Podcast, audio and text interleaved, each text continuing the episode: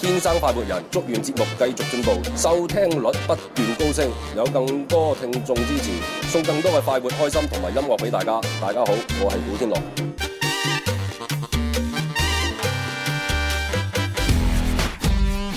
Yeah. Ready.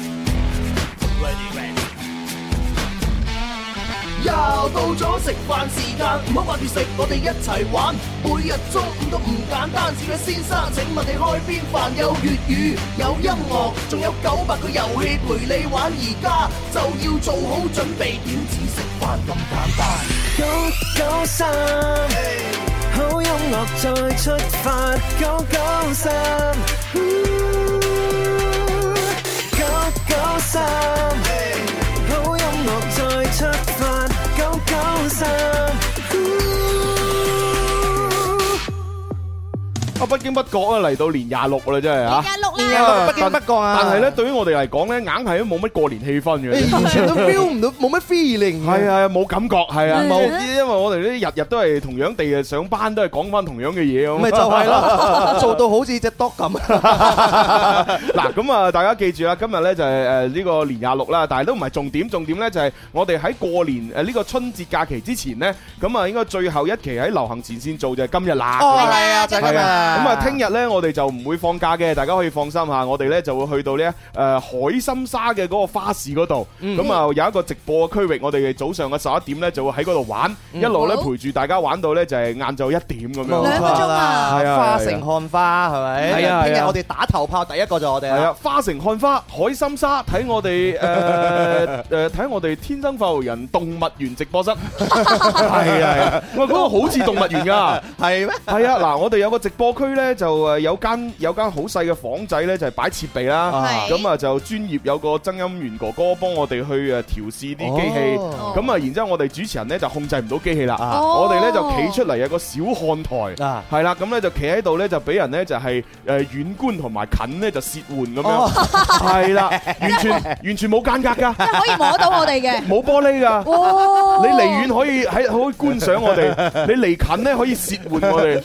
哦係啦我對師傅有所保留呢個人。係泄你滿你啦，都可以掂到我哋噶嘛？嗱，咁你掂到噶嘛？捉摸到。我見到個屏幕 啊，會會有指模啊， 今期成期就見到你嘅指模喺度跳啊，所以我哋咧係同我哋嘅聽眾聽日嘅話就絕對係零距離啦。係啦係啦係啦，係咁啊，聽日咧就誒，即係我哋十一點到一點鐘咧，呢個除咗喺現場係誒呃同大家玩之外咧，就電台方面咧都有直播嘅。咁啊，所以咧，如果嚟到誒海心沙花市現場嘅，就嚟同我哋玩；嚟唔到嘅話咧，就聽聽我哋嘅音樂之聲嘅直播啦吓。係啊，睇到你咩身，睇到我哋人。係係啊，喂！但係我我有少少擔心咧，我聽日我哋聽日要去嗰度，咪要帶好多嘅獎品過去咯。哦係咯，我哋我哋我哋冇人手做呢啲嘢嘅喎，咁點啊算係咩咧？我我哋冇人手啊嘛。係啊，我我哋嗰個阿娟唔係要去咁樣樣 誒啊？阿阿娟，我驚佢一個女仔搬唔到咁多嘢啊嘛。好似又有啊道理喎。你諗下，，阿娟以佢呢個手無揸雞之啊力，係嘛 要佢搬好多獎品過去係就唔現實噶嘛哎。呀，不如咁啦，我哋即係慳皮啲，聽日唔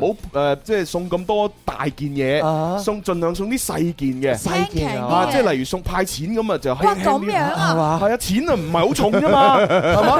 你你攞住十萬，叫阿娟攞個背囊孭過去就孭到啦。又有道理喎。 係嘛？如果你話哇，你你要送呢啲咁樣嗱，笑口棗咁樣，你攞攞十罐啦，你都重啦，冇係錯，嘛？喺金錢嘅面前對比起嚟講，小組真係輕於鴻毛啊！係啦，所以我諗諗下，嗱，聽日咧就最好咧，阿娟啊有幾多實物獎品就搬幾多。啊，係咁咧，如果有剩咁啊，即係因為啲獎品太即係如果太少啦，咁啊嗯派錢我咯。派錢啊！係啊，冇所謂啦。係啊，新春期間都係要派 錢嘅。利是利是， 我突然之間人生嘅光輝又唔係希望放咗喺 聽日啦，啊咁咯係本來我都好灰暗噶啦，係嘛？但係聽日又要做嘢，但係唔係喎派錢喎， 係咪先？好開心。係我哋派俾人啫喎，啊唔係人哋派俾我哋喎。咁咁喺我哋當中又有好多個專門係負責我嘅人噶嘛？哦咁有啲負責嘅地嘅人就係睇你派錢噶嘛？係好 咪嘢好嘢好嘢，哇！哦所以聽日我哋期待啊嚇，期待期待有節目睇，有節目聽，仲有錢派，係啦，誒，除咗有實物獎品攞之外，錢係唔少得㗎啊，係係你諗下，我真係為聽日咧，即係付出好多啊！哇我哋唔單止淨係做節目話俾大家知，係係我哋仲唱埋歌俾你聽。哦，係啊，係啊，係啊，係啊，係啊，我已經諗緊我聽日要唱咩歌啊！係嘛， 好嘢，好嘢，好嘢，好係嘢啊，朱紅肯定唔少得㗎啦！我又同官神講啊，你準備咗幾首歌啊？哦佢話吓咁突然，我唔知嘅 咁樣。 唔係你你應該同佢嚇，你唔係習慣咗 啦咩？嚇，你不嬲你歌手你就要應對呢啲咁嘅需要㗎啊啦。跟住佢佢好疑惑，好疑惑咁問 我：，咁我聽日係淨係唱歌定還是係唔主持，定係淨係主持唔唱歌？我話唔係，你一邊唱歌一邊 主持。咦喂喂，我哋不如玩個玩個新新 啲嘅主誒節目遊戲啊咩！遊戲啊？咩遊戲啊我哋叫做誒誒，我哋聽日一二三四嗱，大概預計可能可能嚇，嗯唔一定嘅，可能係四個主持，四個哦但係亦都可能係五個，可能六個，可能七個。咁唔一定係啦，啊即係唔一定嘅。聽日呢，即係我哋，你知我哋天生發育人呢，即係咩都唔多，就係人多。人多口雜。係啦，係啦，係啦。咁啊，所以呢，就預計可能會有四個主持啊啊啊咁啊，但係實際上可能會五六七個都唔出奇。啊啊咁我哋不如做一個呢四乘一百嘅呢個主持啦。四乘一百，四你乘一百講嘅意思係咪田徑跑步啊？係啊，即係即係，例如我跑，如果例如我跑第一棒嘅，咁我就只係做前邊十五分鐘，啊跟住呢就交棒俾你，你又做十五分鐘，咁、啊後邊呢就到誒，例如啊文文咁又佢又十五分鐘， 15分鐘啊傻神咁又十五分鐘，係啊啊，咁然之後如果仲有五六七個主持人呢，就佢哋每人做十五分鐘。啊哦，誒，咁啊，我哋咪又可以舒服啲，啊然之後又有新意咯，啊嚇唔使下下都兩粒 鐘，全部咁多個主持人一齊做，係嘛？咁啊冇新意啊嘛，係啊！我哋聽日如果你咁樣輪流每人做十五分鐘，哇，咁啊好有新意係啊！嘛？大家雖然你嘅幻想啊好 美滿，誒現實係好骨感噶，係嘛你放心俾其他人做 咩？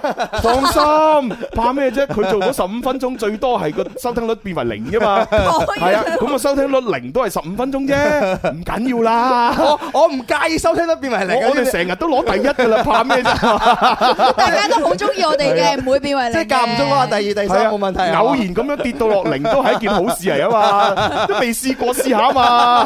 你個人 你呢凡事咧都唔可以咁灰心噶，或者唔係零咧。啲咪咩叫藝高人膽大咯？ 係咪？你就算零極都係十五分鐘，怕 咩啫？係啊咁啊我唔驚係變零嘅，知唔知道哦，啊咁你？驚咩啊我？驚啲人唔識出聲，係咪講錯嘢啊？知唔知道 啊哦，？係喎。知人噶啦，係咪？我唔講嘢我都多啲吉弟噶啦唔嘛，講嘢淨係播歌都好咪就啊，係咯，講嘢亂咁講，講錯音 點辦啊？又係喎，梗係啊，都 都係你心思細密啲。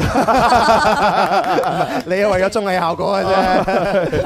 唉好啦，喂，講咗咁耐，我哋係咪要做翻啲實事呢？我哋唔係一直做緊實事唔係啊，啱先我哋吹水呢，大家即係中意聽嗰啲就開心，唔中意聽嗰啲呢冇收穫㗎，。㗎咁樣啊？係啦，哦咁啊，我哋手頭上呢，仲有呢、一個誒、呃、廣州清心雞沙田乳鴿店提供俾我哋嘅年糕同埋蘿蔔糕券，哦，係啊，咁啊二月三號就到期啦。嗯，係嘛？咁我哋係咪應該將佢盡量送多啲俾現場觀眾，等佢哋快啲去預預約攞年糕咁咧？咁佢哋肯定係最開心噶啦。本節目獎品係由清心雞特別提供，你睇下啲人，哇，真係幾踴躍啊！哦，咁樣樣啊？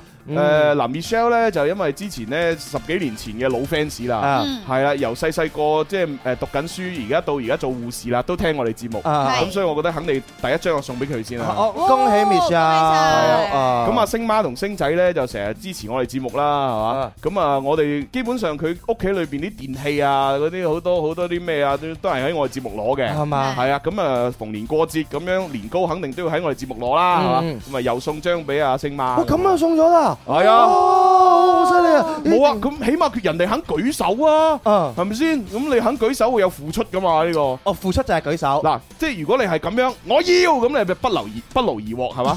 咁如果你喂我要咁，起碼舉咗手係啊。嘛？嗱，我見到我哋後邊個小朋友舉咗手啊！有咩呢個大朋友咪有邊個咯？ Alvin Chan，誒 e l 哇 v i 我 n 見 Chan 一排咧帶埋個女嚟咯，已經。嚇變變咗樣啊 e l v i n Chan。咁，啊，咁啊，Elvin Chan 個女又送張俾佢咯係。咪佢個女啊？啊哦侄女係啊，嘛？侄女啊， 都好，都好， 都好，咪是但啦，侄女又好，女又好，咪又係 女，唔同啊好咁啊，即係星媽一張，阿 Michelle 一張，阿 Elvin Chan 一張，嘛？啊係咁啊何生咧就平時又送咁多咩紀念郵票啊、紀念幣俾我哋，咁我哋作為回禮又送張俾佢啦。啊！恭喜你啊，何生！恭喜恭喜學生，哇，咁啊四張啦，係啊係啊，但係我仲有㗎，係嘛？係啊，我哋每日嘅 quota 差唔多啦，係啦，啊唔係啊，最最後送埋今日啫嘛，係啊，就係今日噶啦，係啊，啊咁呢啲唔怕送埋佢啦，大家嗱嗱聲去攞好啊！大方我哋， 係啊，反正擺喺度冇人去領都係廢紙嚟嘅啫係嘛，嘛？不如我哋忍一忍，睇下邊個可以直到留 喺兩點鐘咯。哦咁咯喎。第二輪數有有咯，啲人攞咗佢就走㗎啦嘛。哦，咁啊係，好啦，咁啊先送住四張 先啦，係啦，如果後邊仲有人想要，再派啦嚇。好好好，哦我仲有好多其他獎品㗎，係誒咩運動樂園嘅入場券啊，一百係蚊一張啊，呢啲咁啊，仲有好啊，其他啲誒誒餐廳嘅餐券啊，仲有啊唔同嘅餐廳嘅美食券啊，等等啦係嚇。係好啦，講咗咁耐，我哋係時候要開始今日誒星期四嘅遊戲環節啦。啊，今日有啲特別喎，有特別我諗住玩情牽一線喎。晴晴一，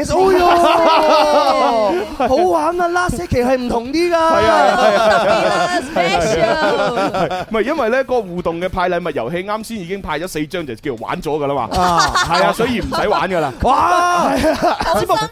做咗廿年完全都唔一樣好啊！緊湊啊！真係， 我哋而家馬上就直接進入情牽一線啦。想表白又開唔到口，周年紀念又唔知做咩好，係時候俾個驚喜佢啦！快啲撥打八三八四二九七一八三八四二九八一報名情牽一線，同佢表白啦！祝各位有情人終成眷屬。大家好，我係許志安。流淚行勝利道，別再做愛情路，沒有另一半，也願身邊各人都安好。流淚時要自傲，別再為身間的愛情跌倒，寧願叫蒼生有明早。好啦，咁啊，情牽一線呢，當然係誒撥打電話報名，只係其中一種途徑啦，係啊，咁啊，但係而家呢，好多朋友呢，都係中意呢用微信啊或者微博呢，直接呢就係喺誒上面私信或者留言俾我哋嚇。 留言俾我哋主持人又或者或者發到我哋嘅官方郵箱啊，九九三 at isorange.com。嗯係啦係啦，咁啊點解今日呢？即係即係新年流流都要做情牽一線呢？其實都係被逼嘅啫。哦都係被逼啊咁啊，點解因為咧就早前咧就誒、呃即係應該一月。誒一月份一月中左右啦，咁啊有聽眾咧都寫咗呃誒一封來信咁樣，咁啊嗯但係咧就一直咧排期排期咧都冇時間讀出咁樣，哦咁我眼睇住咧即係準備就過農曆年啦咁樣係，咁如果喺過農曆年之前都唔快啲將呢個蘇州市搞掂佢咧，就好對唔住呢位聽眾。嗯哦係啦，咁啊，所以咧就誒，即係選擇喺今日最後一期嘅情牽一線，即係過年前啊，啊咁我哋快啲即係搞掂咗先。咁啊，真係啊！係如果唔搞掂嘅話，呢位聽眾就弊啦咁樣啊。好似最近我買咗個快遞咁 係樣，嚇買快遞買快遞 咩意思啊？你買咗快遞哥哥定買咗個快遞啊？快遞公司啊你！我最近上網網購，哦快遞緊俾我，哦哦，另外一樣嘢，跟跟住咧，我我就即係額外加錢咁樣啊，樣。額外加錢佢。送到中間嘅話，話由於春運期間嘅關係嘅話，你的快遞可能延 遲，跟住二月十五號之後誒陸續會送到，請你誒 放等待，耐心等待，新年愉快咁樣。咁但係你加錢嘅喎，係啊，咁你做咩要加錢啊？好傻 因為啊！加錢啊，通常就係加急噶嘛。係啊。係啊，咁但係佢又加急唔到，咁係咪應該退翻加錢嘅嗰一部分錢俾你啊？我就係咯，我心諗，我買嗰份嘢，我特登問佢，咁過年前你可唔可以可以快遞俾我啊？佢話可以啊，冇問題啊，今日係最後一日啦，咁樣你你好好彩啊，咁樣咁，哦咁我加急啊，我係我再加急啊啦嚇，好好彩再加急嚇，跟住嗰個快遞公司送到一半，我睇到個地圖啊嘛， 嗰部車停咗喺度，佢就唔喐啦，佢停喺度唔喐，跟住同我講話二月十五號之後陸續會 送到，我買快遞就為咗過年嘅時候可以爽噶嘛，哦而家成個過年我冇得爽，你知唔知道啊？唔係，不過都係正常嘅，因為咧，當誒承諾話俾你聽最後一日嘅嗰個人咧，係嗰個賣家，啊而唔係快遞公司。啊咁快遞公司其實咧係作為你哋買賣雙方裏邊嘅第三方嚟嘅。啊！咁所以第三方佢自己發生咗呢啲咁嘅事嘅話呢，其實係個賣家都保證唔到。我 知，我係好理解賣家嘅。咁咁你咪好慘咯。係 啊，咁你都考慮下買家嘅情緒啊！我都有情緒噶嘛，我都係消費者嚟噶 嘛，仲仲要好正噶嘛，嗰嚿嘢係唉咪？真係計劃冇辦講法不上變化，係啊，但所以再一對比嚟講，我哋節目叫做窩心好多，係係係咪？係雖然我哋嘅節目組有客服，係咪？啊喂，但係你你講到呢樣嘢呢，其實又真係喎。係嘛？我今日都遇到同你相似嘅事。真係㗎，係啊，即係咧，誒、我就前幾日咧就有有個有個朋友咧就誒去開一個地方啊咁，係咁啊，然之後嗰個地方好鬼多嘢買嘅，咁啊啊，然之後佢就問我有冇興趣，咁我一睇，咦有興趣喎，咁啊我幫你買買啲啦，咁咁好啊，咪買啦嚇。咁啊買咗一大扎之後，咁咁啊，然之後呢，佢就好似係唔知琴日定前日就寄快遞嘅。啊，係啦，咁啊寄啦，寄咗快遞，咁啊然之後我喺度等等等等等，我都知噶啦，因為過年前肯定都因為就吓又陸續放假，係肯定會耐啲嘅。嗯咁啊今日朝早咧就突然間咧就收到一個快遞嘅電話，哦，喂哎喂，你的快遞到啦，請你盡快下來拿啊咁樣。哦咁你知啦，即係寄去嗰個地方咧就唔係我所處嘅地方喎啊。咁我就啊閃閃閃啊，我叫我同事幫我下來拿啦咁樣。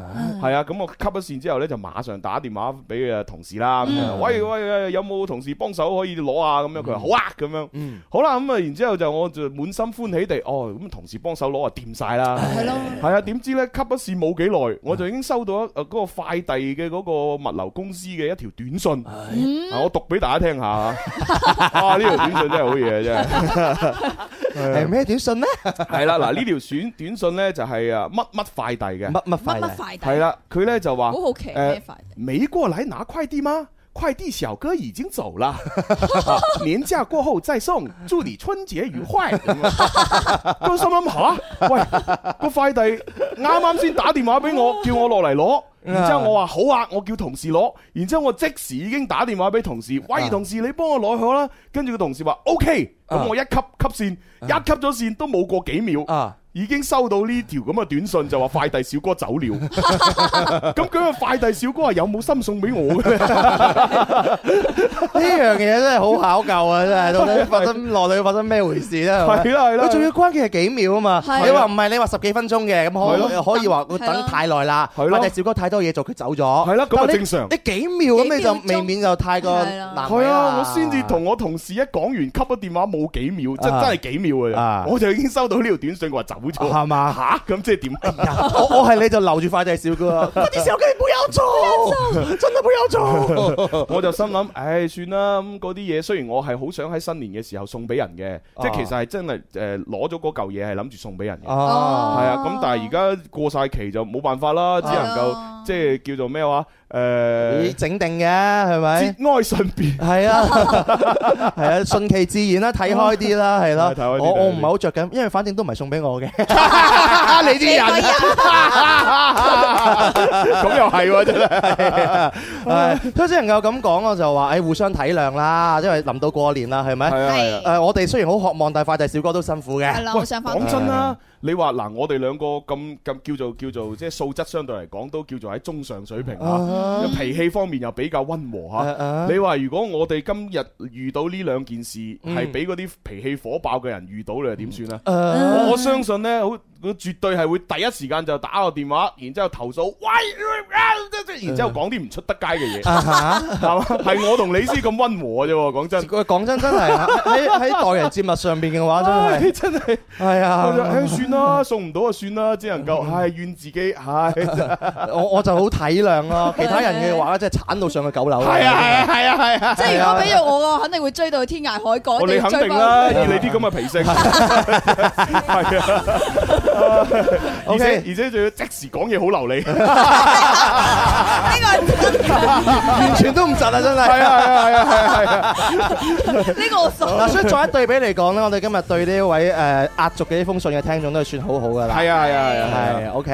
咁啊，同埋咧就為咗保障佢嘅私隱咧，我都係唔會將佢嘅真實姓名公佈嘅，啊我只能夠話俾大家聽咧，佢係一個女仔咁佢係樣。一個女仔，誒啊即係 半個月之前投嗰封信上嚟。誒，我睇到個時間係一月十四號。嗯哦，哦冇幾耐晚完。晚上嘅九點半，哦，九點 半。思潮啊誒泛濫嘅時候，跟住寫咗過嚟啊，誒，九點半啊。得翻三分鐘啊，盡快讀啦嗯嚇。嗯朱紅哥哥你好啊，我覺得咧你應該都好忙噶啦，我想向你咧吐槽一下咧關於感情方面嘅問題啊。嗯哦。我咧中意咗一個咧細自己三歲嘅同事啊，佢一個女仔，啊中意咗細三歲。嘅同事啊，係啦。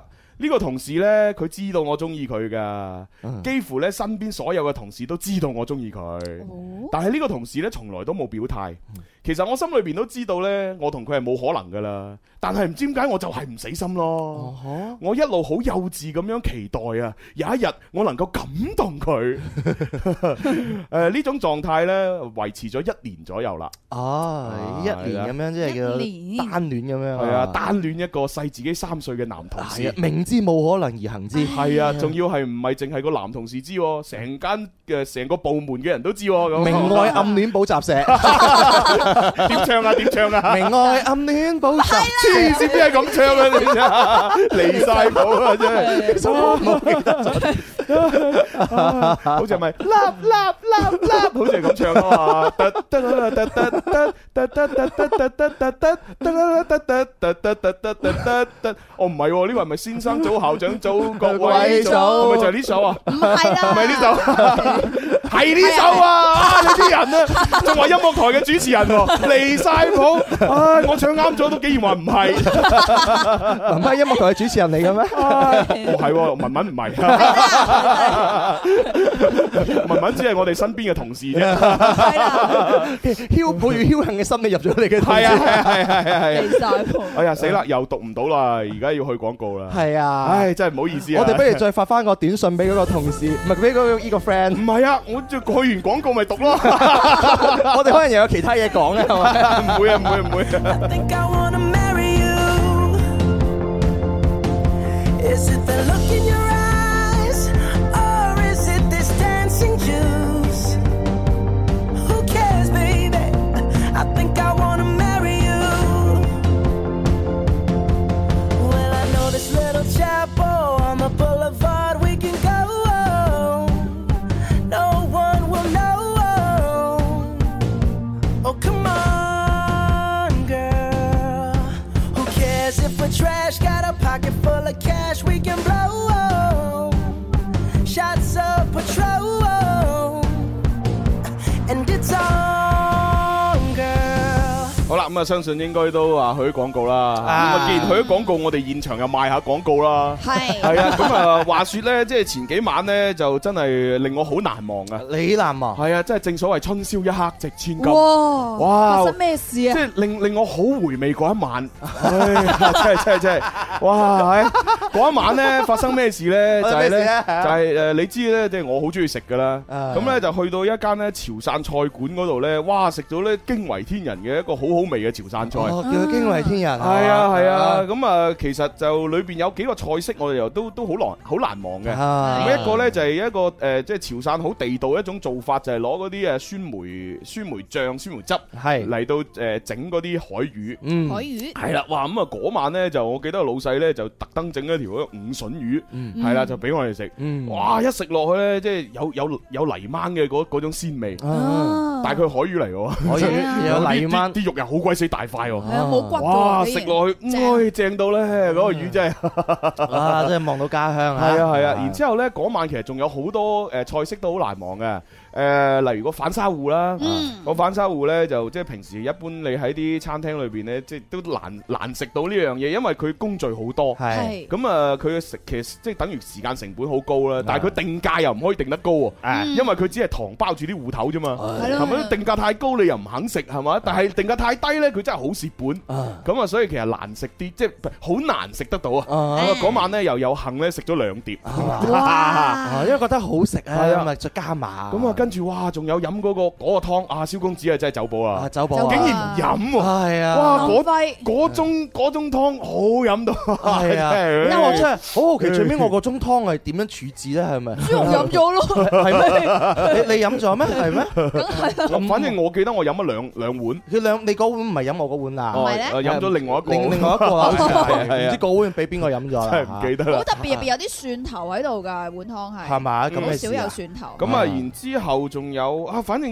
有好幾樣嘢都好好食嘅，嗯係啦，咁啊就嗰晚就真係食得好開心，啊！係啦，咁啊嗰嗰嗰間餐廳叫咩名啊？嗰間餐廳咧叫交幾人，哦，交幾人，係係啦，啦係，即係應該就係用用翻潮潮汕汕話話啦嚟到誒夾夾夾夾冷幾咯冷，自己人咁解啦，係啊係啊係啊就叫交幾人咁樣一個好好出品好好嘅餐廳，係啊係啊，咁啊嗯如果大家真係有興趣想食下啲潮汕嘢，咁啊大家過去嗰度食下啦，係試下啊，啦同試下埋啦多謝交幾人嘅老細世啦，多謝啊多謝，輝哥輝係啊，唉熱情輝哥招呼我哋咗成晚咁樣係啊係啊，不過有啲遺憾呢，就係我冇參與到飲功夫茶嘅環節，哦，其實咧飲功夫茶嘅環節咧，如果你去參加咧，我應該係揾到共鳴啊！係嘛我哋傾咗好多科幻嘢啊！哦，犀利喎！ 係啊，傾咗一個平衡時空啊，哦嗰啲其嘅咩多多重空間啊哦，呢個話題應該你比較中意。係係係係係。啊但係朱啦紅只係掛住飲嗰啲茶啫，誒係啊，我我我其實就好想誒，即係參與嗰個功夫茶環節，飲嗰啲靚茶咁嗯樣。係啊，咁當然你話有埋科幻傾就最好啦，係啊，係啊嗯但係冇辦法，可惜即係嗰晚又真係我又太太多嘢搞，嗯係啦，又即係去即即係遲到啦，等於就係啊哈啊，咁啊就開一席之後先坐落咁樣咧，又嚇，冇唔辦緊要法。哇！啊，仲有嗰個雜菌煲都好正係啊！嗯嘛？哇！個雜菌煲真係正到啲冇辦法相信。啊集菌煲係嘛？ 係啊係正啊。啊唉，咁啊，唉，唔反正反正想食誒好好嘅潮汕嘢，就去嗰個交幾人誒餐餐館啊。係係交俾交俾啊係但但個路程都有啲嗯遠，係啊，啊揸車嘅人可能方便啲，哦，係啊，冇揸車嗰啲就嗯係 諗諗相對嘅啫，都係呢啲係咪？係啊，係有機會再去食過咁咁啊，仲有冇啲咩廣告要賣啊？我誒，哋繼仲續有賣下啲廣廣告啊。告咧就話可以翻嚟講咁樣。哦，咁啊，誒，唔係我哋好似話有預告有哦個活動，係啊，不如預 告埋個活動啊。 嗱，喺二月二號咧，廣州嘅海珠區花市咧二，月二號即係今個星期六係嘛？啊誒今日冇錯啦係。今個星期六係啊係啦，下午嘅五點半左右就會開始噶係係啦，係你就會見到林林咧喺海珠區花市嗰度咧進行戶外嘅直播活動，哦咁啊一齊咧就弘揚廣府文化，咁樣哦係啦，仲有一啲啊行花街啊嗰啲嘅特特色啊美景啊，都會林林咧有直播啦，同埋會現場介紹嘅，嗯仲有一齊咧就花城看花睇直播宣傳，係哦係啊係啦，啊，就係呢個活啊動啦，係啦大家咩都唔使就係講，海珠花市。係啦，哦，海珠花市其實行得幾舒服噶，嗯因為條條路夠闊啊。嗯。係啦，咁啊，雖然人多呢，你都可以呢，即係唞到啖新鮮嘅空氣。係咁如果你話西湖路花市嗰度呢，哇，就真係好逼，好逼啊好逼，好逼。嗯，的確咁。如果你係想聞下香水味嘅，你咪行嗰度咯，係嘛係啊，專門行去啲誒靚仔靚妹嗰度，咁啊啊通常佢都噴下香水嘅，啊咁你大大力索 一索，人哋會唔會覺得你傻傻地？唔使啦，去人哋睇花市索人哋香水都有，真的是怪叔叔嚟嘅，唉好傻啊！冇啊，我只係講啲變態嘢出 嚟，滿足下大家啫。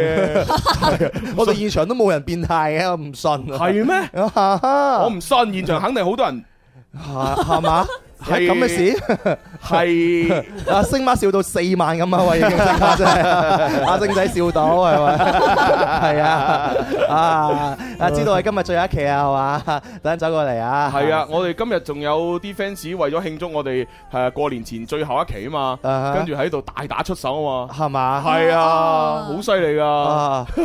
你放心，何生係 啦，我絕對知道你個為人啊嘅咁善良，係咪？咁有有一啲真係好唔應該啊！係啊係係啊嗰啲唔應該咧，不如就唔好俾佢嚟啦，好唔好？係。啊係 啊係咯，我我建議你唔好嚟啦，好唔 好啊？因為大家都唔係好中意你㗎，係啊你不如考慮下唔好嚟。咁啊嗰嗰但係但係呢度都係開放性嘅地方嚇，咁啊大家嚟都係要嚟嘅，嗯係，咯，誒收斂下咯，係啦係注意個人因為素質畢竟成個一家人嚟到都係支持節目㗎嘛，係係啊係啊咪？為係啊節目做一啲唔愉快嘅嘢，我哋係唔應該。係啊係啊係係啊咪，係啊啊哈好咁啊而家我哋又準備要開始板頭啊翻嚟噶啦喎，哦嗯啊我哋可以繼續讀情牽一線嘅來信喎。 Hey, hey, music FM. Hey, hey, music FM. 我嘅最愛是只電台 music FM。天生快活人，勁多獎品，勁好氣氛，齋聽已經好過癮，參與遊戲呢，咁啊更開心啦，係咪？大家好，我係陳曉東，你都快啲嚟尋開心啦！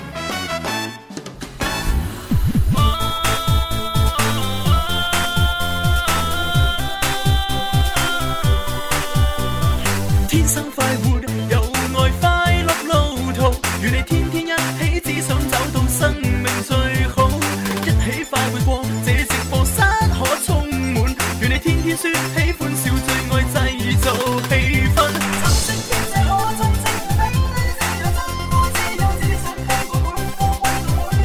橙色感覺可增添了快樂，自由愛着，自由天生快活，穿梭直播，一樣你擁有。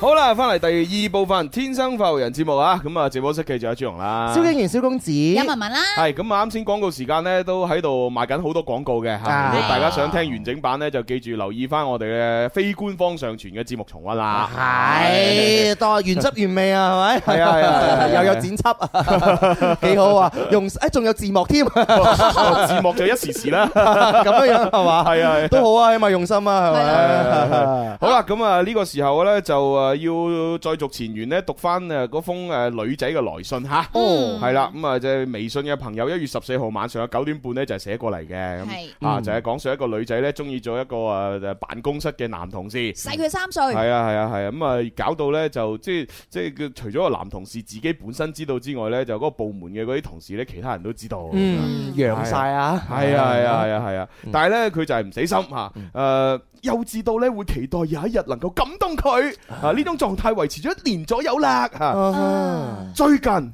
我得知呢位男同事已經有女朋友啦。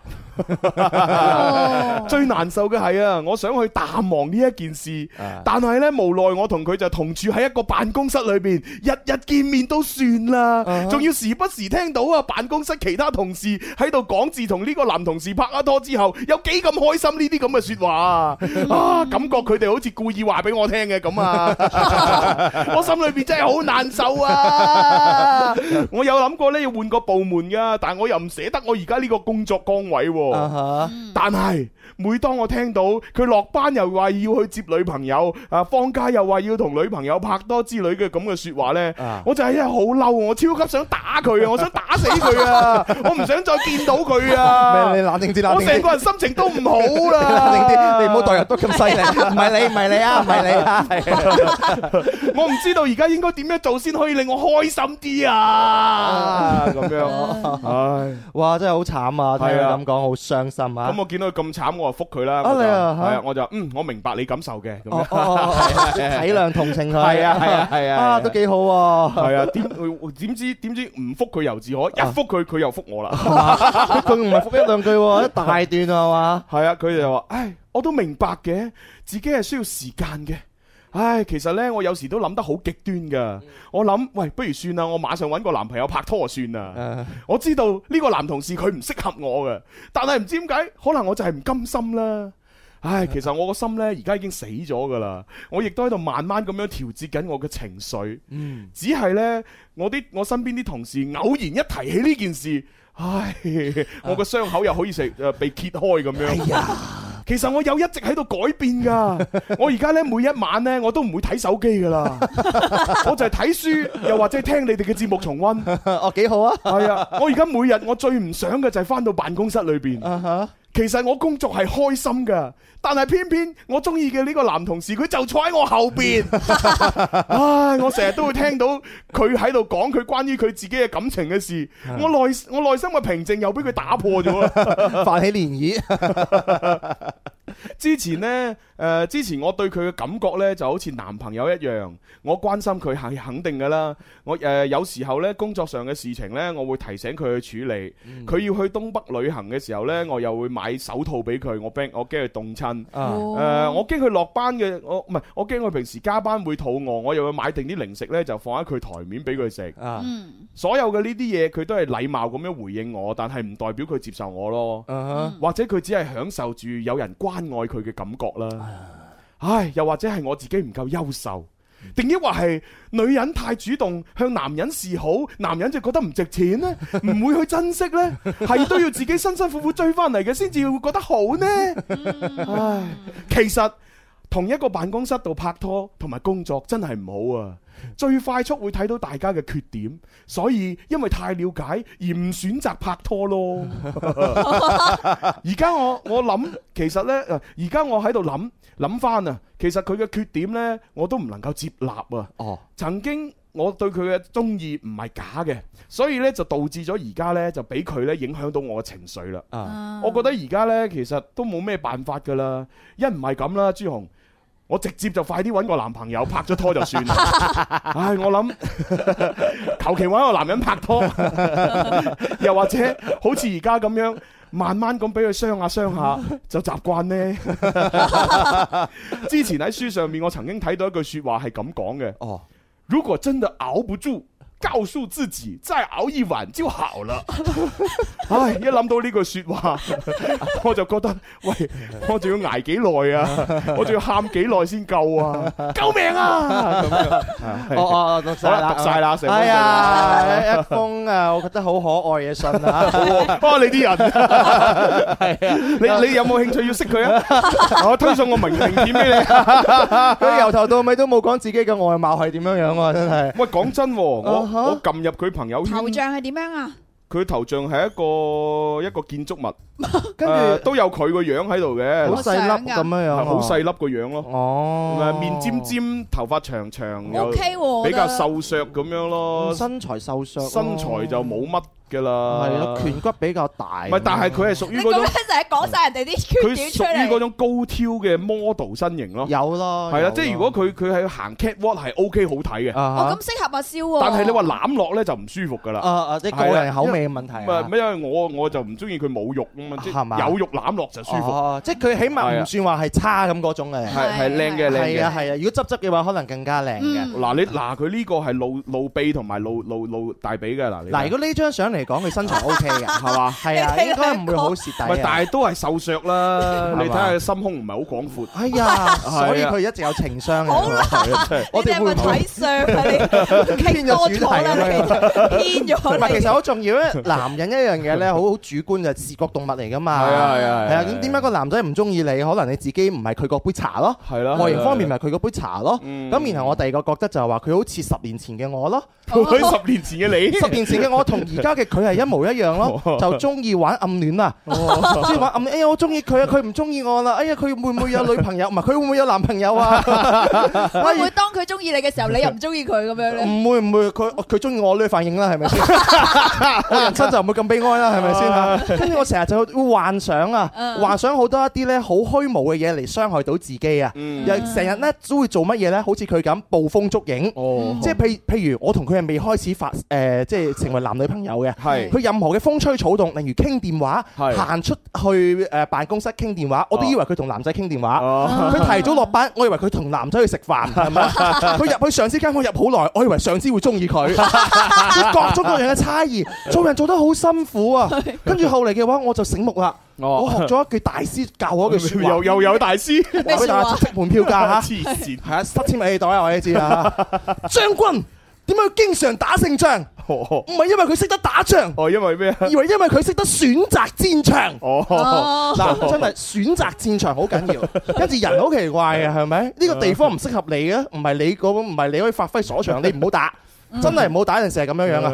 佢第二度適合你打嘅嗰場波，嗯係咪？係真係會有你可以發揮一技之長嘅地方啊嗯嘛，係咪？總有女仔會中意你同埋欣賞你嘅。係你唔好淨係困喺一棵樹上邊，嗯多啲行。而另外佢點解咁傷心啊？嗯，佢未走出嚟啫，係係係啊係啊係啊，啊係啊唔好轉牛角尖唔啊係！因為就誒，其實冇辦法，因為客觀因素咧，佢哋混埋同一個辦公室。係啦，咁同埋呢個女仔已經係誒呢一種中意呢個男仔嘅時間已經有一年幾啦，啊嗯咁所以其實呢，就已經形成咗一種呢誒叫做習慣，習慣。即係哪怕佢對呢個男人死心都好啦，佢仲有一種習慣喺度。嗯咁同埋由於呢個呢個男人成日都即係誒即係誒就唔唔唔接受佢啦，啊然係之後而家仲要突然間嘣一聲有個新嘅戀情添。嗯咁其實作作為呢個女仔真係好慘嘅，因為成日會聽到咧呢個男仔去喺拍即係喺出邊好開心咁拍拖呢，嗯係真係會令佢好傷心嘅。啊，真係咁所以呢，就誒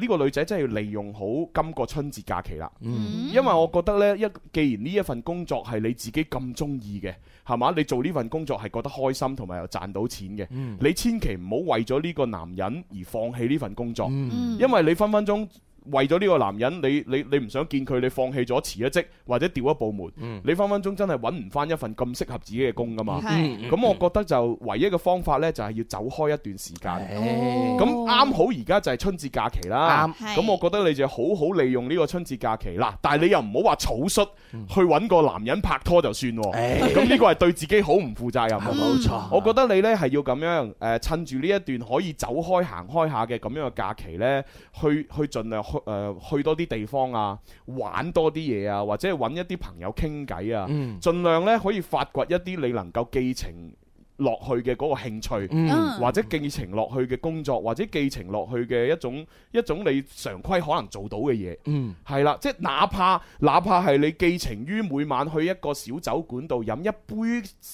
少少嘅雞尾酒，啊又或者係你寄情於就係去一個桌球室啊打一晚桌球，啊，讀波啊啊，又或者去一個閲覽室度攞起本書嚟閲讀，嗯睇書係啦，即係你要揾一個你自己嗰個寄情點嘅一件事，啊去俾你形成一個常規去做。啊咁相對嚟講，分薄咗你對嗰個男同事嘅注意力，咁會好啲咯。誒陶冶自己嘅情操，係啊係係嘛啊陶冶性情係啊咯，誒，真係走出嚟好啱噶咯，係啊係啊你真係跳離一個圈，圈子太窄嘅人呢，就會容易轉牛角尖啊。係啊，當你遇到男仔優秀嘅男仔多嘅時候，你就唔會有咁嘅困惑。嗯其實退一萬步嚟講喎，如果企翻喺嗰個男仔，嗰、個男仔其實好慘嘅喎，嗯身邊有朋友成日咁樣暗戀佢，哦仲要公開場合咁樣暗戀，其實俾嗰個男仔啊，即係嗰個辦公室嗰個男仔啊，嗯係、會無形之中有一個壓力嘅。好似我哋以前辦公室有個女同事咁樣樣啫嘛暗。戀有個你，男同事啊，公然咁樣中意佢啊，公然到全個辦公室都知道，哦隔離部門都知道，成哦日大大聲就話：我今日我要主動出擊 咁樣，我要打大動作。 呢啲人啊，我我要喺年會嗰度有大動作咁樣，哇！咁大家全部好似睇戲咁樣樣，哇！嗰餐飯大家食都食不知味啊，我係都咩？唔唔係唔係食到興奮咩？呢啲人啊，咪一一邊寫邊度等咯，咪等大動作啊咁樣，我到底有冇大動作啊？點啊點啊？大家議論紛紛啊，細細聲咁樣議論。你以為嗰個女同事唔知咩？佢知道噶，佢壓力好大啊，知唔知道嗯啊？À. 佢壓力大到佢真係有少少草率，要揾個男朋友啊，就去做一個借口 撇開佢拒絕佢啊嘛。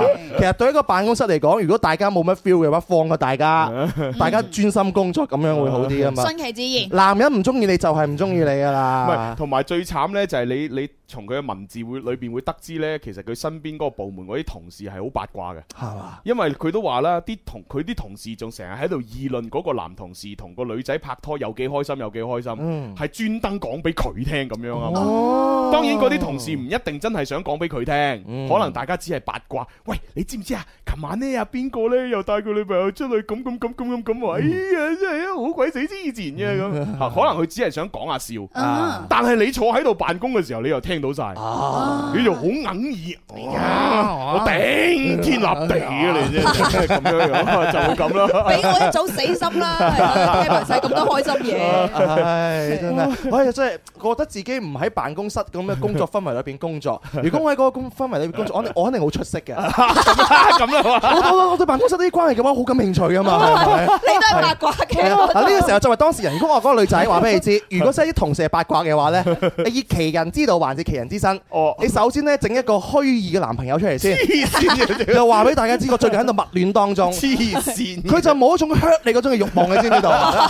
佢就唔會，誒，佢都有男朋友算數啦，唔八卦俾佢聽啊，係 咪？咁你就可以游刃有餘第一好步。慘㗎！你咁樣你咁樣作個男朋友出嚟，跟住八卦同事又問：喂，點啫？你男朋友咧俾張相嚟睇下啦，點嘅啫？唉，點啊？係咪真係對你咁好啊？係咪真係咁有錢啊？咁咁即係咪 嘅？咁你又考慮下喎，如果身邊啲同事我隔離係朱紅咁計，我又要諗下諗下，會唔會做辦公室會比較好啲？ 又又有啲頭痛唔係咯喎。反正我我覺得成件事呢，最最有效嘅誒方式就係你一定要利用利用好呢個春節假期嚇、啊甚至乎你睇下可唔可以請假再請長時間啲。係係啦，因為呢種呢種咧，即係你好似阿蕭公子話齋，一定要抽離啊嘛。點樣抽離呢？就係、你要將成個人就真係抽離咗呢個環境，啊然之後嘗試去去係其他新嘅環境度睇下能能唔能夠融合到其他嘢，嗯你再翻翻嚟呢，先至有抗體啊。如果唔係，你而家一路咁樣 keep 住 keep 住，永遠都冇抗體。真係啊嗯係啊，咁先有成長 啊嘛。再唔係咁啦，過嚟樓前揾我哋啦。係啊，啊大家飲翻杯奶茶，食個 飯，又交個朋友都得噶嘛。你啱啱唔係話佢唔係你杯茶咁，你唔係又佢佢佢雖然係係冇乜肉啫啊哈，但係佢都屬於係高挑靚女啊嘛。係嘛？係啊幾時轉咗口味中意高挑冇肉靚女唔係唔係高高挑嘅靚女可以用嚟傾偈，係嘛？係啦就唔可以用嚟拍拖，哦係啦。只可遠觀不可借啊就換，只能夠係交 朋友，係啦。但係呢，就如果係有有肉嘅、有靚 嘅咁樣，誒嗱呢個啲可以一齊，係嘛？係啦啊。係主持界最坦白嘅就係你我咯，使乜講？ 係話晒我都係呢、個誒、呃即係誒二零一八年最唔知醜主持人大獎同埋最誠實主持人大獎嘅呢一個誒獲得者。係有力競爭者。係啊，頒個獎俾你。Ừ. 雖然最尾大會嘅遲遲唔頒係啊獎，個大會遲遲都唔設立呢個獎， 但係我已經覺得我攞咗。你你係民間英 雄啊！民民間獲咗獎啊，你已經係啊睇睇翻啲啦，誒啊開闊啲啦，啦同埋你話春節要抽離嘅話，你自己要主動啲，唔好成日屈你屋企。係啊係啊係啊係啊宅係 Ừ. 唔會脱單嘅，係係係係你一定要多啲出去蒲嚇，唔係係係即係唔係出去去酒吧嗰啲咁嘅地方啊嚇。嗱動聽日就喺十一點就過嚟誒花誒呢個海心沙嘅花市揾我哋，哦係嘛？啊，反正我見過你張相，我認得你啊嘛。我唔肯定你會認得佢咯。話唔定人哋同到同個同事講，誒我揾到男朋友啊，就朱紅啫嘛，咁啊主持人嚟哦，嘅。咁我又唔介意幫你嘅，係嘛啊你可以用我個名嚟嚟嚟嚟嚟嚟挽回你面子，我冇所謂嘅。 真係好啊！我但係我同你唔好有真實嘅嗰個嗰個咁樣嘅嘅相處就得啦。係嘛？係啊係啊！費用另計啊！ 我仲要收人錢啊！離晒譜啊 喂，都係一門產業嚟喎。我嘅諗過係啊，係租借男朋友喎喎我哋情牽一線為你解決呢個疑難雜症。係啊係啊係啊，就用我哋作為你男朋友，大大翻佢。係啊！嗱，我喺市場上邊嘅，我哋好廣噶，高位肥瘦都有啊！哇，真係得啊，真係得啊。你諗諗啊，開心啲，樂觀啲啦。系啦，好咁啊，送送只歌俾佢聽下咁樣啦。哦，緋聞男友劉浩龍，劉浩龍同容祖兒正式宣布咩咗咯喎？嗯，誒，正式係啊係啊，拜拜。谁都猜到我喜歡你吧？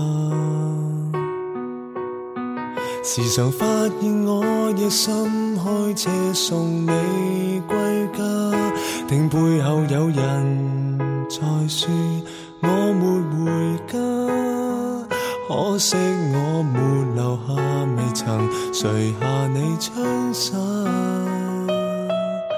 人家怎講我不管也罷，而我在意是假的可以變真嗎？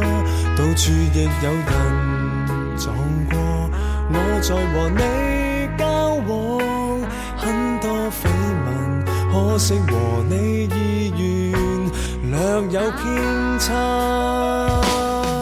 傳聞就算你正跟我秘密拍拖，然而預知了後果，手也未夠膽拖。要是你心可以容納我，何必一拖幾季還是再拖？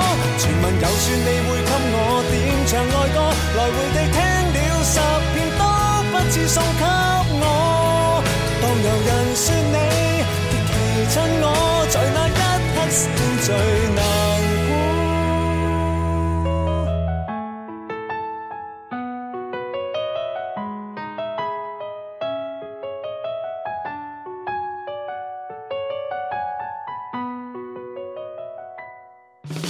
無需祝福，我早知結局。全我共你被講多幾次也心足，暗裏若有人問我，會認和你一對，這種虛榮即使無法兌現。未算委曲。傳聞就算你正跟我秘密拍拖，然而預知了後果，手也未夠膽拖。要是你心可以容納我，何必一拖幾季還是再拖？傳聞就算你會給我點唱愛歌，來回地聽了十遍都不似送給我。當有人說你極其親我，在那一刻先最難過。啊，係啦係啦係啦，有人說你極其親我，在那一刻先最難過吓。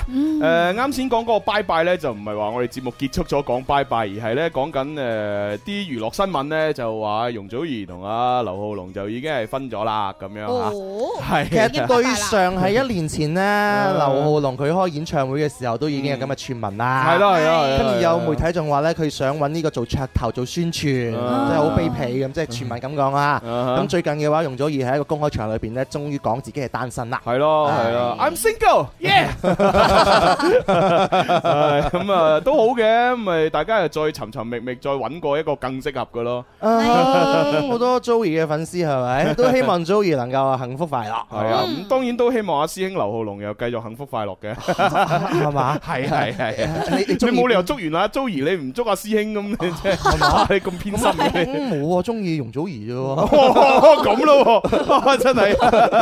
唉好啦好啦，咁啊咁咁啊，反正就誒情牽一線就到呢度啦嚇。咁係啊，嘛我哋就即係喺過年前呢，就將一啲即係遺留咗嘅問題都解決埋。係啦，咁如果你有啲乜嘢情感嘅煩惱或者故事經歷要同我哋分享呢，可以發俾我哋嘅係主持人嘅微信咁樣，或者係我哋嘅官方郵箱九九三 at isorange.com。係啦，係啦，係啦，咁啊，當然都係要我哋年後誒，哦，唔係唔係，係誒下下星期咯，下即係下年我哋喺年初七嘅時候呢，就會再翻嚟樓前做節目啊嘛，係啦，係係啦，即係啊即係今日一做完，再下一次喺樓前見面就去到年初七啦。冇錯啦，即係我哋嘅真身呢，最後今日睇到我哋 啦，啊，唔係，我我喺樓前睇到啫，啊係劉善太啦最後我一哋聽日仲可以喺海海心山。哦係係 係。係你係聽我心睇到係真身嚟嘅，都係真身嚟噶。 你唔係喎，我見到蕭敬元喎，咁 一陣煙咁飄過， 咁煙啊，喂，咁啊，嗱，現場觀眾咧都做下準備啦，因為我哋好嗱，仲有啲年糕但係蘿蔔糕券咧，就要即係消化埋佢啦，啊，一陣要派埋啦，因為我唔想浪費嘅。好啊，係啊，咁咪誒未攞我哋嘅券嘅嗰啲朋友嚇，咁啊第三部分我哋就一齊互動下、傾下偈，送下券啦。係啊啦，一張券就係一份蘿蔔糕或者馬蹄糕啊咁，啊唔係年糕年糕哦咁嘅意思啊年。糕或者係蘿蔔 糕，係係係咁啊，另外就係我哋亦都會揸緊時間呢，就係講埋琴日預告過嘅嚇，就係呢個誒出國遊有啲咩騙局係要大家提防下嘅呢。咁樣。係啊，咁啊呢個都係要講下嘅。 好，呢個時候可以去廣告嚇，轉頭翻嚟繼續玩。有冇想過情人節嘅時候俾個驚喜對方呢？快啲報名情牽一線，同佢表白啦！祝各位有情人終成眷屬。大家好，我係側田。還未到時常講別離，如願要來回幾公里。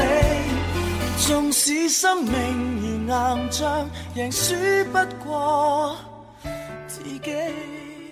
啊！遊戲時間到啦，快啲打電話嚟啦，或者用微博啊、微信啊，做乜嘢啊發留言咯，同天生快活人互動啦，豐厚嘅獎品等住你喎，耶！開心快活人不等待，我係詹瑞文。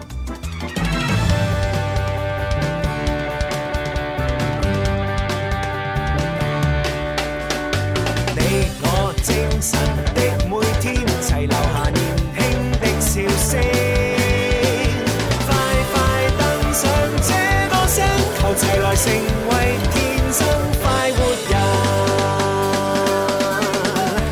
好啦，第三部分《天生發圍人》節目直播室嘅仲有朱紅啦。蕭敬元、蕭公子，有文文，系，大家千祈要記得啊！我哋聽日咧早上十一點鐘啊，就喺海心沙花市嘅嗰個我哋音樂之星嘅戶外直播室裏邊咧，就同大家玩係係啦。咁我哋打頭炮飲 頭啖湯 啊，À, 十一點開始，一直做到中午嘅一點鐘。係啊係啊係嗯啊！唉咁啊咁啊，希望大家就除咗去嗰度誒睇我哋之外咧，都順順帶咧就行個好運嚇，買啲花咧就係轉下心情。哦，就真係啊，哦好重要噶吓，梗係啦梗係 啦係意頭又好，係咪？係咯，我始終覺得咧行花市咧，即係或多或少總係要買少少嘢先得嘅。嗯，啊，即係立下花又好，精品又好，風呢車樣嗰樣點都好啦，反正買啲咁堆堆嘢呢，即係叫做有啲渣拿，有啲收穫咁先到。哦，下馬咁樣樣啊，係啊係啊而且大家尤其是啊喺廣州好少去到海心沙睇花市噶嘛嗯，係佢今年開始大家第不一次如咋，嘗鮮啊下，去到嗰度環境又 靚，又有花街行，又自又好大，又好最大主，要好大。超 大，係啊，係咪又見到我哋 係咪？幾好我喺度諗究竟到時有冇奶茶 鋪呢？唉如果冇嘅話，有啲單調啦，真係啊。係嘛？你話會唔會聽日有啲 friend 咁樣特登帶奶茶過嚟俾我哋 咧？應該就唔會哦啦。係嘛？我哋已經講好出口嘅哦，喎。你啊啲人期待下咯，擔心啊你。唔知咧。咁啊，當然嗱，除咗係我哋聽日喺海心沙嘅花市之外咧，咁啊，阿林林就喺星期六即係後日吓，咁啊都會喺海珠花市出現咁樣喎。海珠花市星期六二月二號下午五點半鐘左右開始啊！嗯嗱，咁咧就會喺海珠花市進行一個嘅戶外直播，係係宣傳呢有廣州廣府文化特色嘅東西啦，嗯同埋呢誒結合廣府文化呢對其他嘅產品進行一齊咧宣傳。哦，啊係啦，咁啊，即係想去海珠花市偶遇嘅話咧，就去啦咁樣係嚇。係至於係幾幾點到幾點咧，我就唔話你知啦。係啦，緣分咯。哦，係啊海珠花市有講五點半，哦哦，有講係係啊，嘛五點半，哦五點半係啊。係啊咁啊，你睇下能唔能夠五點半啊？咁大個海珠花市，你能唔能夠撞到就係啦睇睇緣分啦哦，冇錯啦，係啊嗱，海珠花市係啊係咪？係啊啊誒成條路咁長， 你行翻兩次啊，應該撞到 啦，係咪？好啦，咁啊，跟住落嚟呢，就啊要講下車字寶啦，哦係啦，咁啊而家呢，就係私家車嘅市場好繁榮啦，咁啊進入到換車時代，好多聽眾呢都有換車計劃，即係賣咗部舊嘅，買過部新嘅咁樣吓。咁啊，如果係賣車，你又想簡單啲，又開心啲，又慳時間啲，仲要賣個好價錢，咁啊點算呢？哇，勁啊！而家非常之正，而家賣車呢，能夠有最高兩萬蚊嘅賣車補貼，仲有最多呢五百蚊嘅購物卡，仲有機會呢抽取價值八百八十蚊嘅智能視後鏡，仲有二百九十八蚊嘅誒呃車載空氣淨化器。如果你心動嘅話，就快啲將關鍵詞賣車就發到去微信公眾號 musicfm 九九三，了解下詳情啦。關鍵字記得唔係買車，係賣車， 買車上面有個加號嗰個，有個十字。係咪十字 咩？誒好啦，賣咁啊 呢個就係即係俾啲誒呃車主去選擇嘅咁樣。咁啊，另外咧俾我哋選擇嘅係咩咧？就係你知啦，我哋成日咧就係冇乜精力啊嘛，係啊，精力唔夠旺盛身嘛。體被掏空，係啊，咁點算咧？誒就靠呢樣嘢啦啊！F 六能誒植物能量飲料啦 F 啊六植物能量飲料誒，咁我哋係咪要讀翻個好長嗰個啊？誒好似兩個版本俾我哋揀噶嘛，哦，但係我琴日已經讀一短嗰個咯喎。啊係嘛？ 哦，有辦法。琴日咧，我朋友叫阿強啊嘛，嚇，今日我朋友叫阿長，係啦。嗱，我有我有個朋友阿長咧，佢就好慘噶。佢年初一咧就去阿媽度拜年，年初二咧就去舅父度拜年，年初三咧去中學同學聚會，年初四咧就係呢個大學同學結婚，年初五、初六咧仲有好幾場嘅飯局。哇，阿長啊，呢個春節你真係好 忙啊！係啊，我個朋友阿彪都差唔多 啊，係嘛點啊點啊成個假期咧都有各種飯局去應酬啦，哎呦上班之後又有開年 飯喎，睇嚟咧應應對各種飯局啊，真係一個難題嚟㗎。係啦，嗱，所以咧，阿長、阿阿阿阿彪， 啊，今年今日咧就同我哋一齊咧攜手湯臣配件，哦啊，同呢個德國德樂。共同推出咗呢個 F 六葛根姜飲品啊，繼續為聽眾咧就送福利啦啊！哦我朋友阿彪都話好飲咁係啊係啊樣， 今日就係需要咧回答一題非常簡單嘅 互動，就有機會獲得呢一個嘅 F 六嘅能量飲啦。係啦，呢個簡單問題就係究竟啊，我哋提到嘅兩位朋友叫 咩名咧？你大家現場朋友，琴日有個電話朋友佢係唔識答㗎。係啊，琴日我明明講咗阿強 啊嘛，跟住啊阿青啊阿青打電話過嚟，我問哦係叫咩名，佢唔識喎。係啊，真係唔識㗎，啲人聽完就覺得啊好好笑啊，過咗就算係啦。係係，啊太好笑啦邊兩個 朋友咁啊，俾既你然邊個好係咧既然係兩個朋友啦，咁啊俾兩個聽眾回答啦。哦，咁都答啱咁點啊？係啊，咪咪都送一一人送一盒嘛。哦，Ờ, 係啊，好，阿傻娟攞支咪出去同我哋回答下問題先。 我琴日飲過，幾幾好㗎。咁犀利，係啊，係有啊冇有冇發發聲啊？ 未未到發發聲，但係會精神咯，個人。哦，好咁啊，俾嗰個女仔先啦。邊個女仔啊呢個啊戴眼鏡呢個。兩個戴眼鏡喎。啊，唔係黑色衫嗰個。 OK，ờ. 係啊，嗰個女人嚟噶 嘛，呢個先係女仔嘛。啊，你真係。你好啊，女仔。叫咩名啊？叻佬，哦，哦係喎，哦係啊，阿叻 Lu 啊，係啊係啊係啊阿。Lu 今日特登走過嚟係喎。啊，休息啊，哦，你唔係讀緊書嘅咩？誒實習，哦，實習啊！哇，而家係喺邊個單位實習啊？誒南航，哇，南航啊，好似好勁咁啊！一講出嚟係咯，係啊，好似好把炮咁啊！好勁抽啊！你你實習咩工種啊？咩咩你崗位啊？咩崗位啊？誒地服，哦地哦即係誒地面服務哦服務人員地服咪伏地魔 啊 Harry Potter 啊！喂，乜通常嗰啲唔係叫地勤嘅咩？好好似係啊地勤。係啊，我定唔定叫地匿啊？黐線，地匿嗰個唔係啦，地定匿嗰個係餐廳嗰度嗰 啲嘛，真係啊抽抽 遠嘅仲有地踎添啊！越講越差人 哋，人哋好勁噶個公司係。咁啊，阿叻 Lu 咧幾好嘅，因為阿叻 Lu 以前咧參與遊戲嘅時候咧就就讀緊書啦嗯，跟住咧就誒我問佢叫咩名，佢話我叫 Lulu 咁樣，跟住我就話喂喺我哋呢個粵語嘅世界裏邊咧，Lulu 呢個名咧就即係即係大家都即係大家公認係一種即係又又又蠢啊又容易俾人呃嘅咁樣嘅女仔嘅 名嚟嘅，不如你唔好用誒 Lulu 呢個名啦，你仲用叻 Lu 啦咁樣咁。自那以後咧，佢就同我哋傾偈就叻係啦嚕啦，用叻嚕啦叻嚕真係我哋之間嘅緣分都記得好清楚，係啊係啊係啊好好難得嘅。你喺公司係咪啲人都叫你叻嚕噶誒唔係我叫你咩㗎？Lulu 係嘛？叫我名咯，哦你個名叫咩咩咩名？名啊我真係唔知喎。你叫咩名啊？啊！你以前玩遊戲都係話 Lulu Lulu 咁嘅啫喎。我知一定有路字嘅。啊，露露係咪李露薇啊？我以以前唔係啦以前以前啊阿林 Sir 都講我哋公司以前有個前輩個名就叫李露薇啊嘛，露露水嘅露，誒明媚嘅媚啊嘛。佢人生真係坎坷啊！你咪叫我名啊？哦咁你叫咩名啊？誒盧遠軍，我盧遠遠君。君，遠君，遠君表妹啊，係表哥表妹咁啊！哇，遠君呢個名真係好得喎，好啊你，好經你典啊個人呢哋人哋啱啱出嚟實習咋，仲移花似玉呢個姑娘嚟㗎。係啊係啊係啊唔俾你咁講遠軍表妹。好啦，咁我哋啱先個對話裏邊講到嘅其中一個朋友嘅名叫咩啊？阿彪，阿彪彪，，你唔好講咁多嘛，講一個就得啦。阿彪，阿彪，阿彪係啱嘅，阿彪啊送一盒俾佢啊。遠軍係啊，以後以後我唔叫佢叻 Lu 啦，要遠軍就叫表妹遠軍 啦。遠軍呢個名記聽聽係記到啊。好聽啊，遠軍呢個名，係啊幾有遐想。係啊，我幾中意遠軍呢個字啊。係啊係啊係我啊。諗起無信君咯，以後生個女我就叫遠 軍。蕭遠軍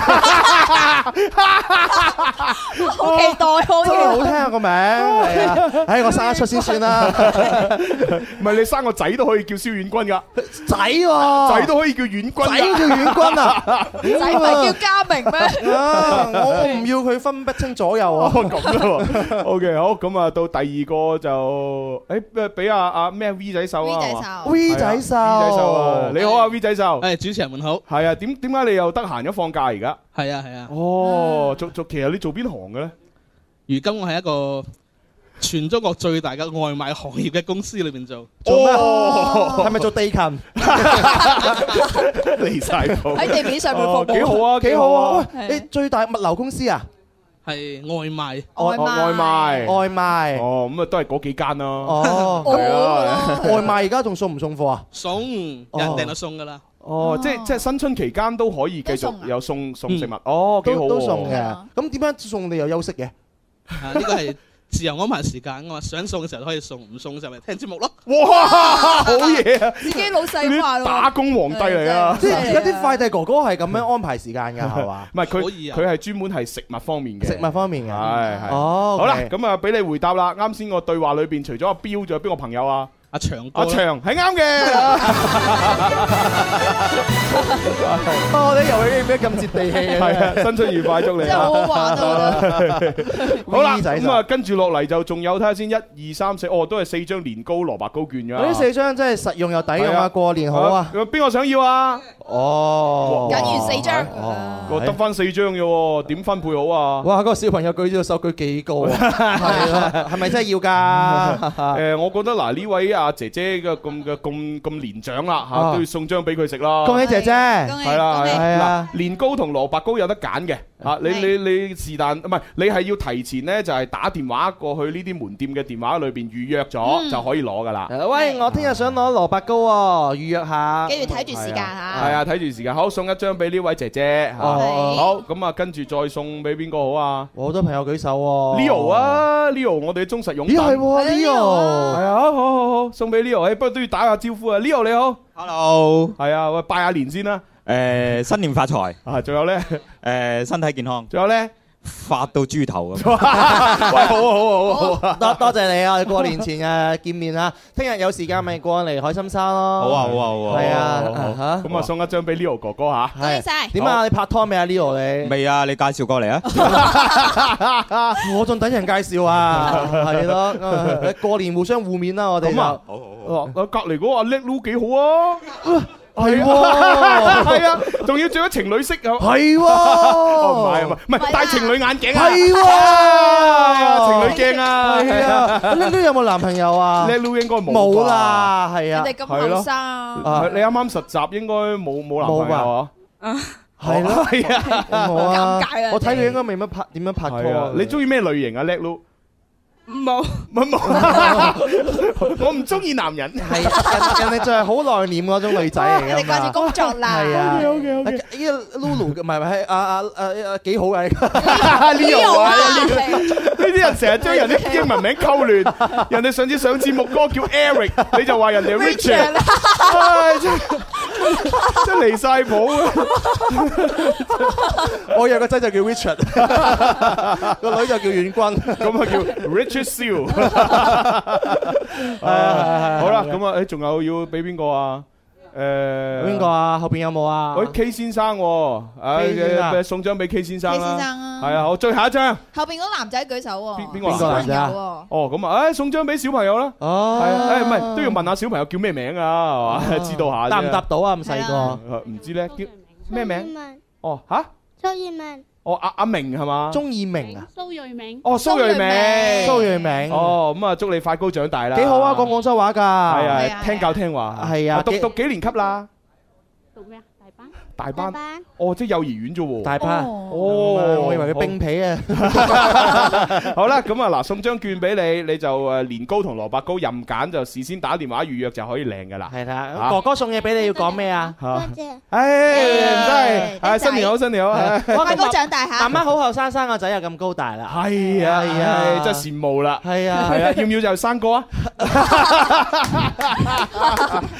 你都揾到隊長得㗎，唔係揾沙生㗎嘛。 好咁啊，多謝媽咪嚇，係啊又又多謝呢位啊啊蘇明啊係啊明啊仔明明仔係明仔，而係且媽媽有啲似我哋前同事做誒會計財務嗰個啊，係咩阿瑩啊，哦係喎，有啲似阿瑩喎，哦係啊係有一啊，次啊似啊似啊似啊，都係呢個靚女嚟㗎。啊係係啊係係係，恭喜晒恭喜晒好恭喜晒恭喜晒嚇！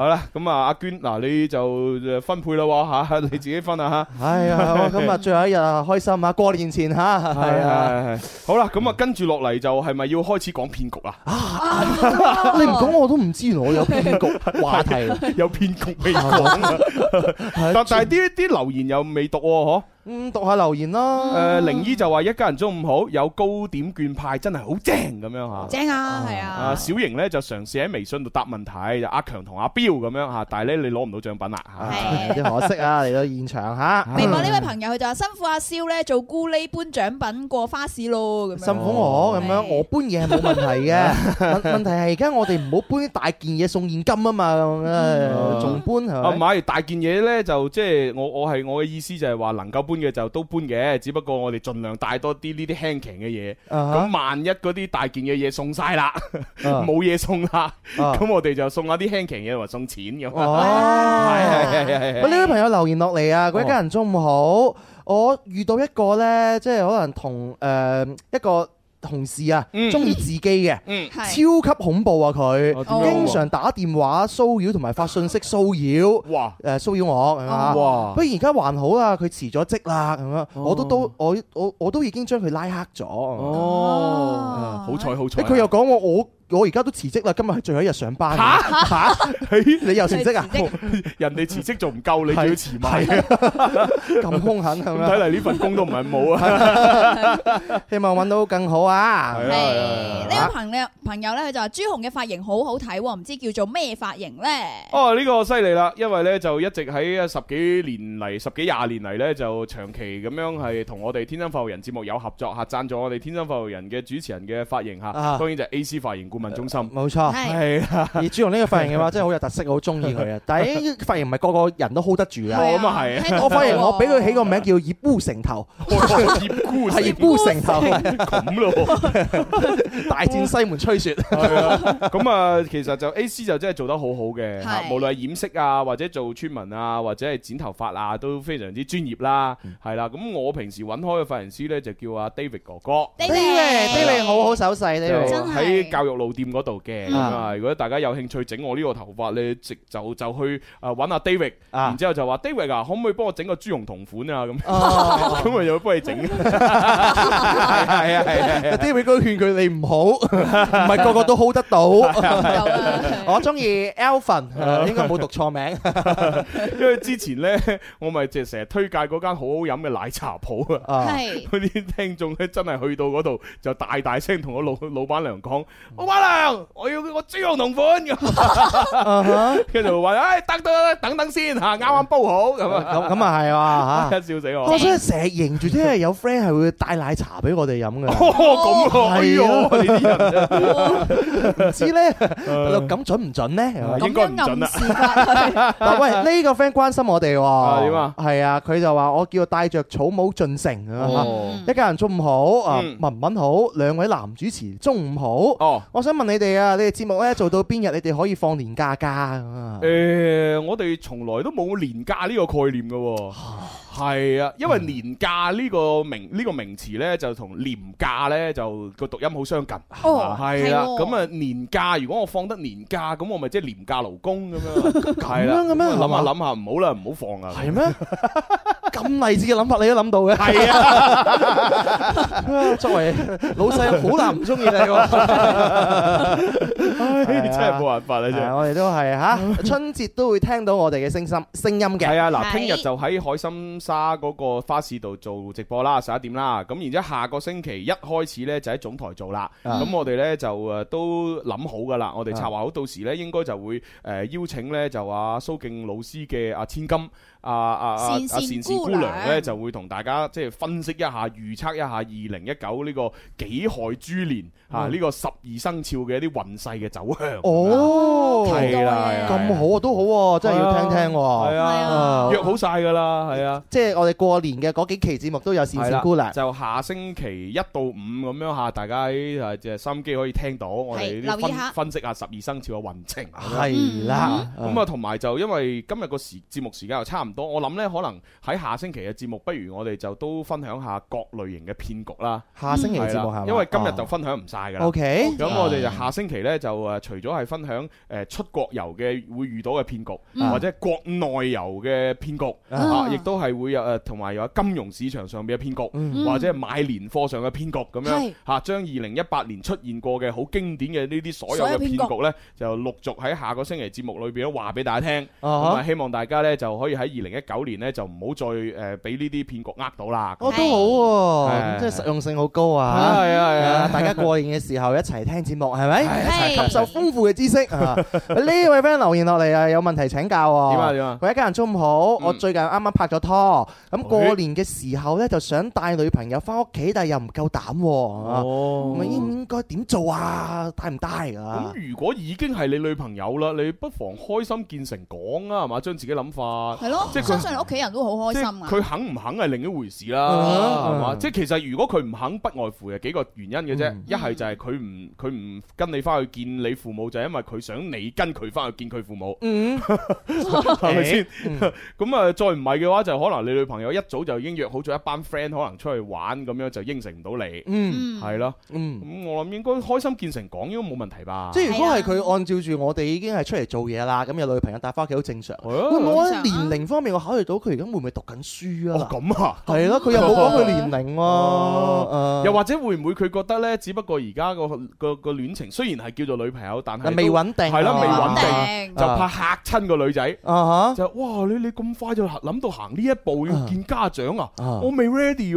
咁又係喎 會唔會係咁呢？即係貿貿然帶翻去嘅話，你自己草率嚟咧，父母又覺得你草率，嗯係咯，喂三五誒不時你又帶女仔翻嚟，咁就唔係幾好嗯唔係啦。同埋如果個女仔太後生呢，或者佢又冇乜冇乜套路嘅話呢，即係有可能會見家長會留下一個唔係咁好嘅第一印象。啊都要有套路嘅。有套路，哦係啊，即係你你例如男仔女仔都係㗎，你見對方嘅家長嚇，無論點都好，你平時幾差都好，你都要戴個面具㗎嘛，哦係咪先？你哦第一第一啊，就盡量就唔好講粗口啊，唔好哦食煙啊嗰啲啦，係咪嗯嗯？飲酒都可以嘅，大家互相敬下咁。哦咁然之後就誒呃要誒叫做咩？要有禮貌咯，啊係嘛？入入屋就叫人，入廟要拜神，係咪？嗯咁啊入到屋你要主動要主動問好啊咁樣嗯。咁然之後可能咧，即係除咗呢啲之外，仲要注意下啲細節，嗯啊係即係例如你要係斯文啲嚇，唔好咁粗魯。嗯然之後又注重衞生啦，同嗯埋咧就可能係誒呃要適當地幫下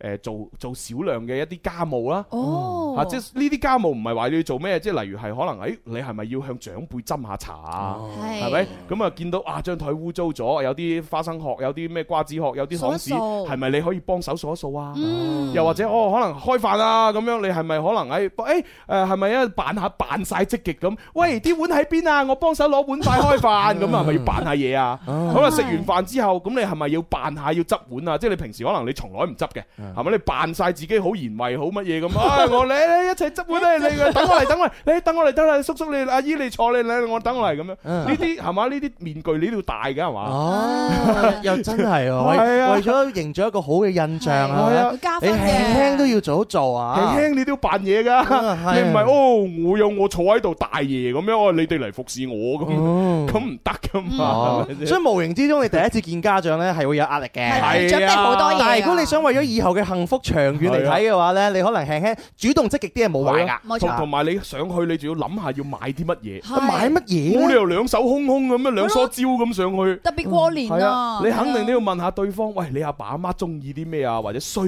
啲乜嘢啊哦，係嘛？咁你起碼要買啲嘢攞住，例如例如咩？生果都要啊係啊，保健品又好，水果又好，啊食得嘅或者係着嘅用嘅咁都好啊。 F 六能量飲，哇呢呢個係啊，俾俾俾人外夫飲到發發聲係嘛？咁咪好咯，你好我又好係 咪？ 好嘢好嘢好嘢搞掂外父係啊！但係你真係衡衡量下 咯，你唔可以一買買太貴重咯。係係係係太貴重嘅話就超咗你自己嘅預算，同埋你自己嘅收入都唔係幾好噶嘛。哦，咁如果你本來係有錢人又唔怕，係嘛？你見面就送棟樓俾人哋 哇咁，咁都一件好事 嚟噶。我成日都想識呢啲朋友，識 唔到。我都想啊，係啊，咁啊，見面送棟樓咁樣係樣啊。， 有有咁咁嘅財力，又冇咁嘅闊綽，係嘛有咁嘅闊綽，冇有咁嘅冇咁嘅財財力力啊！ 真係我成日都覺得自己係闊綽嘅人，係嘛但係啊又冇闊綽嘅機會俾我洗洗。唉，真係冇辦法啦。因為原來準備要交咪 啦。係啊，交咪啊！係，聽日海心沙花市 見嚇，十一點鐘早上。係啊，千祈唔好錯過啊！嚇，係咁咯喎，拜拜 好拜拜。